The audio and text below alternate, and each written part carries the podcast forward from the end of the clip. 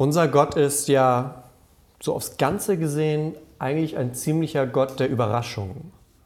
Wenn man mal so die Bibel durchblättert, passieren da relativ häufig Dinge, wo die Leute, die das damals erleben, damit so ziemlich Fragezeichen in den Augen danach dastehen, weil die erstmal nicht damit rechnen, was gerade passiert. Und manche Dinge sind ja so, je näher wir rangehen, umso größer und strahlender werden die eigentlich. Also je mehr Details wir von etwas erkennen oder erfahren, umso unglaublicher wird die ganze Geschichte und umso überraschender und auch umso begeisternder im Endeffekt. Und einen so einen ganz kleinen Aspekt von dieser Weihnachtsgeschichte wollen wir uns jetzt mal aus der Nähe anschauen. Ich habe den mal mitgebracht. Ist nämlich übergeblieben vorhin von unserem Krippenspiel noch. Das ist, kann man unschwer erkennen, eine Krippe. Die haben wir heute schon zweimal gebraucht für unsere Krippenspiele heute Nachmittag. Und das Interessante ist, wenn man jetzt fragen würde, okay, was passiert denn jetzt so Heilig, Heiligabend in der Weihnachtsgeschichte, dann würde wahrscheinlich relativ schnell das Wort Krippe fallen. Ne? Man würde irgendwie, ja gut, Maria und Josef, einer von beiden ist schwanger, ihr wisst auch wer, und die sind mit dem Esel unterwegs und es mündet irgendwie in dieser Krippe, in einem Stall. Was aber interessant ist, ist der Text, den wir gerade gehört haben, der war aus dem Lukas-Evangelium. Und Lukas ist der Einzige, der das Wort Krippe auch benutzt. Und ich glaube, was wir aus diesem einen Gegenstand, der in dieser Nacht ja im wahrsten Sinne des Wortes eine tragende Rolle spielt, lernen können, eröffnet uns nochmal so einen ganz neuen Blick vielleicht auf Weihnachten, auf das, was da in der Nacht passiert ist. Und ich habe mal so ein paar Punkte zusammengesammelt, die an dieser Krippe besonders sind. Zuerst einmal, das sollte einleuchtend sein, so eine Krippe ist schmutzig. Unsere jetzt nicht allzu sehr, also da liegt so ein bisschen, so ein bisschen Stroh drin, aber insgesamt ist die ganz gut. Aber das ist ja auch keine Krippe, die aktiv im Gebrauch ist normalerweise. Die Krippe damals in diesem Stall, das war eine Krippe, die wurde dafür benutzt, wofür sie mal gebaut wurde. Das war eine Futterkrippe. Und na klar, Maria und Josef werden da so ihr Möglichstes getan haben, bevor sie Jesus da reingelegt haben. Aber es ist und bleibt eine Futterkrippe. So richtig romantisch, plüschig kriegt man die nicht, egal wie, wie doll man das versucht. Also das erste Bett für den größten König aller Zeiten war jetzt nicht so ein kleines goldenes Kinderbettchen, wie man sich das vielleicht denken könnte, wenn man größter König aller Zeiten hört, sondern das war erstmal ein ziemlich schmutziger Ort. Eine einfache Futterkrippe, aus der eigentlich die Tiere aßen. Und ich glaube, da ist so ein erster Hinweis tatsächlich schon drin, dass der erste Ort jetzt so ein schmutziger Ort ist. Ich glaube nämlich, da ist der Hinweis drin, dass Gott, wenn er in diese Welt kommt, an diesem einen Abend, um uns zu zeigen, wer er ist, dass er sich dann, glaube ich, einen Ort aussucht, der ein breiter Ort ist. Also ein Ort, den viele Leute zumindest emotionalen Zugang haben.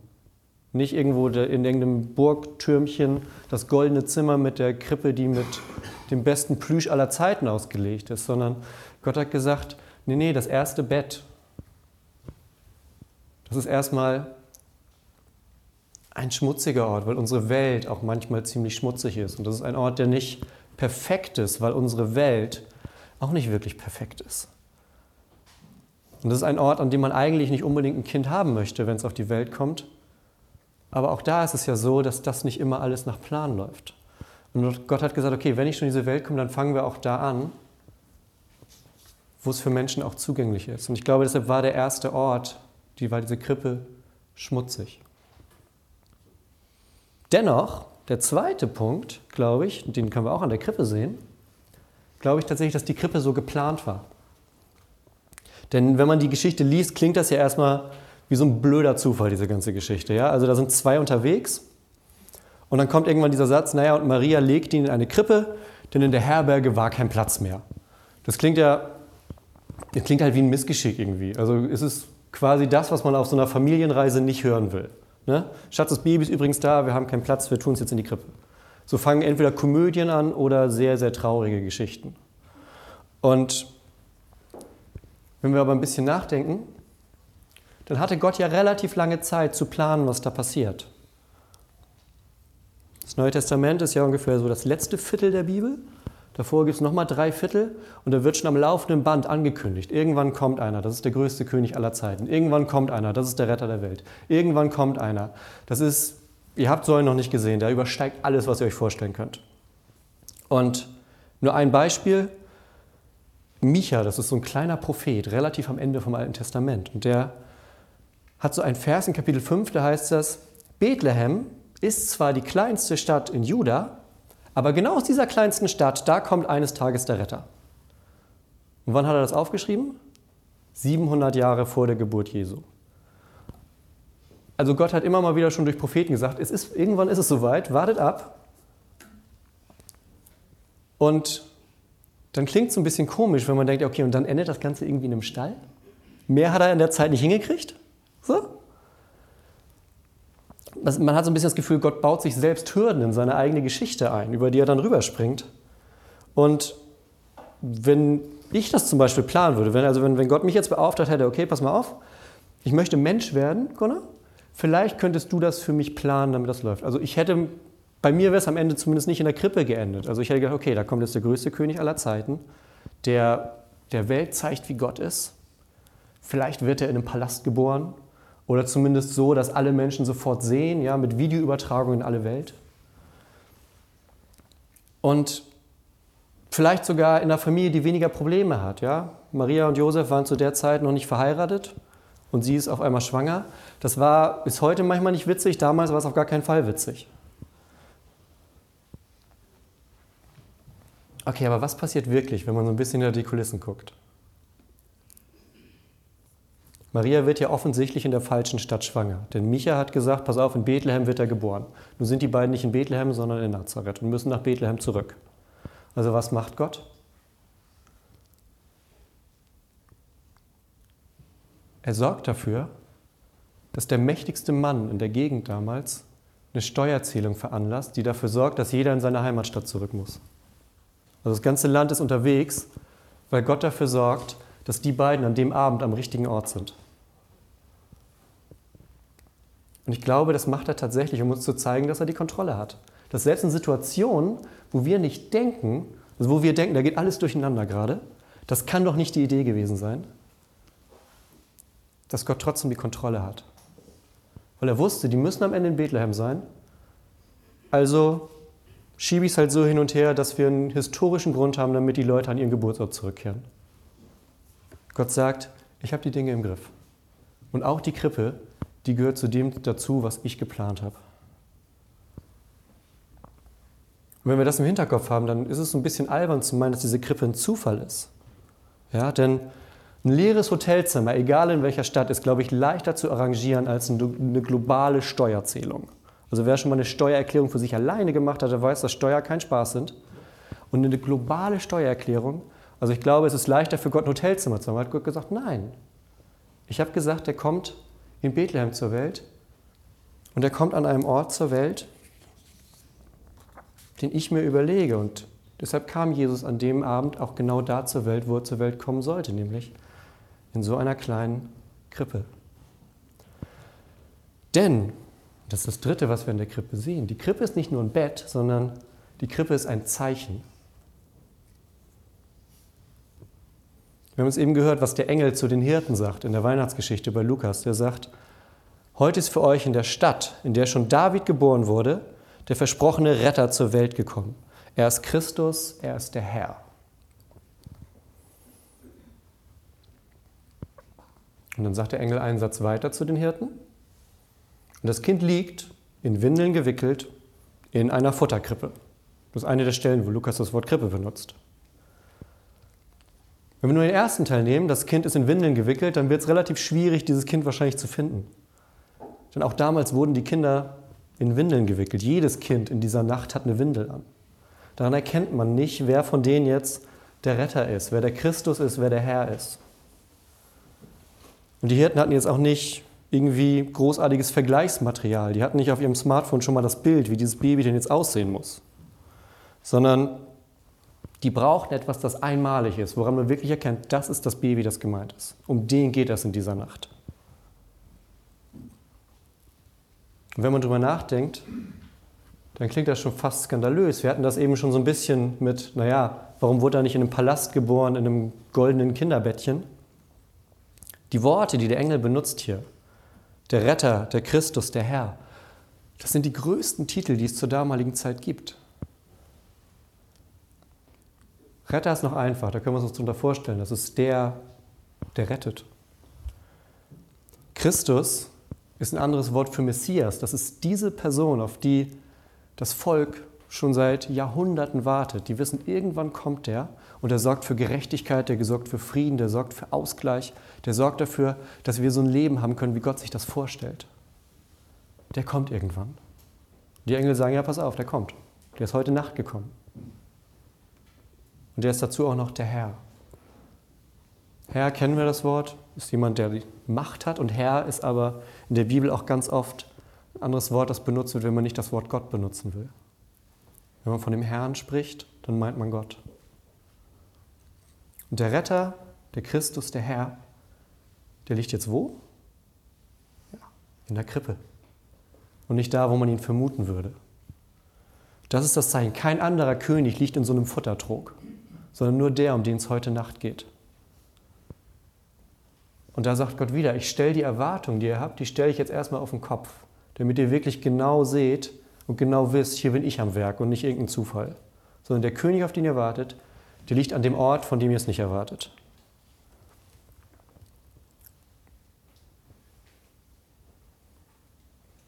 Und damit kommen die Hirten dann an diesen Ort. Und damit sind wir schon bei dem vierten Ding, was wir nur aus diesem einen Holzgegenstand lernen. Nämlich, dass die Krippe in dieser Nacht königlich ist. Dass die Krippe ein Ort für einen König ist. Hirten haben das gerade gehört. Es war ja ein Engel, der erst gesprochen hat. Und dann beschreibt die Bibel, geht der Himmel auf und auf einmal sind da die Heerscharen der Engel, also so ganze Engelschöre. Ja, wenn man im Krippenspiel immer nicht weiß, wohin man mit den letzten drei Konfirmanden soll, dann macht man die alle zu Engeln. Und so ein bisschen ist das in der Bibel auch, nur dass das da viel, viel mehr sind. Das sind wahnsinnig viele Engel und die haben sogar Sprechrollen, denn die fangen an und sagen, Ehre sei Gott im Himmel, denn er bringt der Welt Frieden und wendet sich den Menschen in Liebe zu.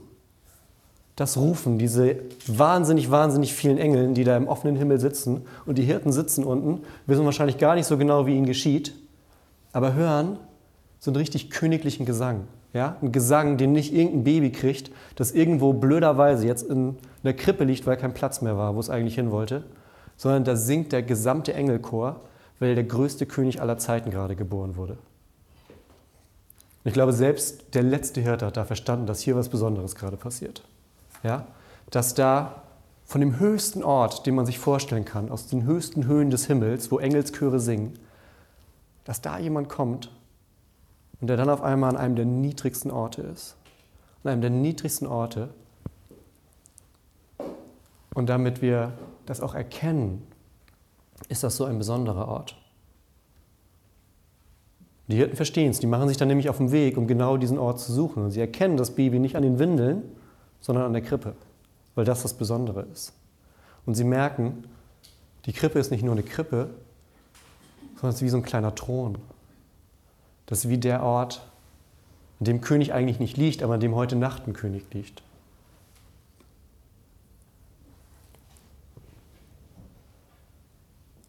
Und der letzte Schritt, den wir an der Krippe sehen, von Krippe ist schmutzig, Krippe ist geplant, Krippe ist ein Zeichen und Krippe ist königlich, ist, dass die Krippe der erste Schritt zu Ostern hin ist. Und das jetzt hier so ein bisschen untereinander gestellt. Denn ich habe schon gesagt, Gott wird Mensch, um uns zu zeigen, wie er ist, um uns zu zeigen, wie sehr er uns liebt, um uns zu zeigen, wie wir mit ihm gemeinsam leben können, wie wir als Menschen mit Fehlern vor einem Gott leben können, der keine Fehler hat. Wie das zusammenpasst. Hat er gesagt, okay, ich habe das durch Propheten versucht, ich habe durch alles Mögliche versucht, aber das läuft manchmal so ein bisschen aus dem Ruder. aber das ist mir so wichtig, dass ihr das versteht. Deshalb komme ich selber. Ja? Wenn, man, wenn was wichtig ist, dann geht man selber hin. Dann ruft man nicht nur an, sondern sagt man, okay, das ist mir so wichtig, ich fahre da jetzt hin und dann reden wir von Angesicht zu Angesicht. Und das sagt Gott in dieser Nacht. Er sagt, das ist mir so wichtig, dass ihr versteht, wer ich bin, dass ihr versteht, dass ich jeden einzelnen von euch liebe, vom Moment noch vor eurer Geburt an. Es gibt eine Stelle in der Bibel, im Leib deiner Mutter habe ich dich schon gekannt. Ja, bevor irgendwer anders auf der Welt dich kannte, kannte Gott dich schon. Und er sagt, es ist mir so wichtig, dass du das weißt. Und es ist mir so wichtig, dass zwischen uns eine Beziehung entstehen kann, aus der du leben kannst. Das sage ich dir lieber von Angesicht zu Angesicht, damit du weißt, wie dieses Leben funktionieren kann. Und in dem Moment, als Gott dann in Jesus als kleines Baby in dieser Krippe lag, da wusste er auch schon, in welche Richtung der Weg geht. Weil Weihnachten nicht ohne Ostern funktioniert und Ostern funktioniert nicht ohne Weihnachten. Das ist Anfang und Ende einer großen Geschichte. Ja, Gott kommt in diese Welt und ist schon an einem sehr niedrigen Ort, das haben wir gehört, ein sehr schmuddeliger Ort, ein Ort, wo man eigentlich kein Baby hinhaben möchte. Und er verlässt diese Welt durch einen Ort, der noch niedriger ist. Er verlässt die Welt durch einen Ort, wenn das zur damaligen Zeit war, der Ort, an dem man kein Kind kriegen wollte, für Maria, dann war das der Ort, an dem man kein Kind verlieren wollte für Maria. Ja? Aber Gott wusste in dieser Nacht, ich komme ganz unten an, um ganz bei den Menschen zu sein, um ganz diesen Weg mit ihnen zu gehen, damit sie mich ganz erkennen können, damit sie ganz merken können, wer ich bin. Und dann wenn sie mich kennengelernt haben und wenn sie dadurch merken, dass es Dinge in ihrem Leben gibt, die sie nicht alleine tragen können, dass es Dinge gibt, die sie einfach nicht loswerden, ja, dann zeige ich ihnen, dass ich das tragen kann. Dann zeige ich ihnen, dass meine Schultern stark genug sind, um das alles auf mich zu nehmen, damit die Menschen loslassen können und vertrauen können auf mich. Und dann ist 30 Jahre später das passiert. Weil Jesus gesagt hat, ich trage das für euch. Ja? Ich komme aus der ewigen Macht vom höchsten Punkt, den es gibt, ganz nach unten, gehe noch ein Stück tiefer, sterbe den Tod, den keiner sterben will. Und all das, damit wirklich noch der letzte Mensch verstehen kann, dass da ein Gott ist, der alles für uns tun würde der nicht irgendwo da oben auf seinem Thron sitzt und wartet, was hier unten so passiert und dem das so ein bisschen egal ist eigentlich, sondern der sagt, ich will so nah an allem dran sein, was ihr macht, damit ihr merkt, wer ich bin, damit ihr mit eurem Leben auf mich vertraut, weil ihr einfach in eurem Innern spürt, der Gott will was Gutes. Der Gott will mein Leben bereichern und der Gott will mir zeigen, wie mein Leben eigentlich funktioniert. Und deshalb ist die Krippe der erste Schritt auf Ostern hin. Und ich glaube, wenn wir das alles zusammennehmen, dann sehen wir, dass Gott in dieser Weihnachtsgeschichte, die erst so ganz bekannt daherkommt, ja, okay, da sind zwei und dann gibt es eine Krippe und dann wird ein Kind geboren, dann singen die Engel, dass da in diesem Ganzen ein Gott drin steckt, der uns immer wieder überrascht, der ganz Unerwartetes tut und der ja eigentlich noch mit unseren Erwartungen spielt. Der sagt, ich weiß, ihr erwartet einen großen Retter, pass auf, der kommt in der Krippe. Und dann kommt der große Retter und dann stirbt er um dann wieder aufzuerstehen von den Toten, um zu sagen, den Tod habe ich jetzt auch noch besiegt. Und wenn du mir vertraust, dann ist das dein Weg. Und ich finde, ganz wunderbar deutlich wird das, muss ich mal hier hinten hin, ganz wunderbar deutlich wird das immer mit diesem Licht von Bethlehem. Wir hatten das vorhin schon im Gottesdienst um 17 Uhr. Denn an dem Ort, wo diese Krippe stand, da ist heute so eine kleine Kapelle. Eine Geburtskapelle heißt die. Und da brennt so ein ewiges Feuer, da kümmern sie sich drum. Und immer so drei, vier Wochen vor Weihnachten kommen da, meistens sind das Kinder, die holen dann da Feuer und geben das an Pfadfinder und Leute aus aller Welt, die dann vor Ort sind in dem Moment. Und die transportieren das dann durch die ganze Welt tatsächlich. Und am Freitag ist es bei uns angekommen. Und dieses Feuer wurde nämlich an dem Ort angezündet, wo vor 2000 Jahren eine Krippe stand, in der der größte König aller Zeiten geboren wurde. Und Wenn wir nachher unsere kleinen Kerzen benutzen, dann benutzen wir auch genau das Feuer, was an dem Ort brennt, wo diese Krippe steht. Denn irgendwann auf diesem Weg zwischen Krippe und Kreuz sagt Jesus irgendwann mal, ich bin das Licht der Welt. Und wer mir nachfolgt, der wandelt nicht in der Finsternis. Und gerade heute Nacht wollen wir uns daran erinnern, uns daran so richtig festhalten, dass er das gesagt hat, dass er gesagt hat, wenn du auf meiner Seite bist, dann muss es in deinem Leben keine Dunkelheit mehr geben. Klar gibt es schwere Tage, aber es gibt keine Stockfinsternis mehr, sondern ich bin das Licht des Lebens. Und da, wo ich bin, da ist Licht.